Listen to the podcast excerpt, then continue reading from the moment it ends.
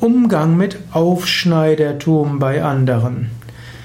Vielleicht ist jemand in deinem Team, in deiner Umgebung, in deiner Nachbarschaft, in deinem Verein, jemand, der, der, der wie ein Aufschneider vorkommt. Und du magst dieses Aufschneidertum nicht. Er behauptet Dinge zu können, die er nicht kann. Er behauptet Dinge gemacht zu haben, die er nicht gemacht hat. Er übertreibt hoffnungslos und irgendwo magst du das nicht. Was ist jetzt deine Aufgabe?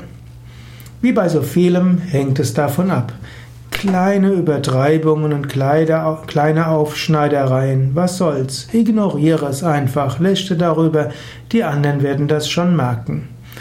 Wenn es in größerem Maße ist, dann kannst du auch einfach mal fragen, ja, hm, kannst du mir das zeigen? Könntest du mir, hm, hast du ein Foto davon, hast du ein Bild davon, einen Bericht davon?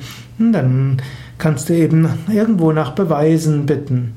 In den meisten Fällen wird der andere etwas kleinlauter werden und dann wird es ruhiger.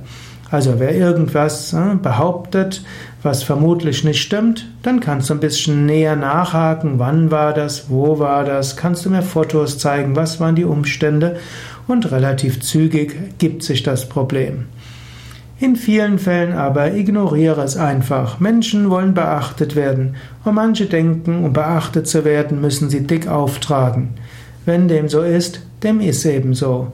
Sei du selbst ehrlich, sei du selbst offen und respektiere andere so, wie sie sich geben.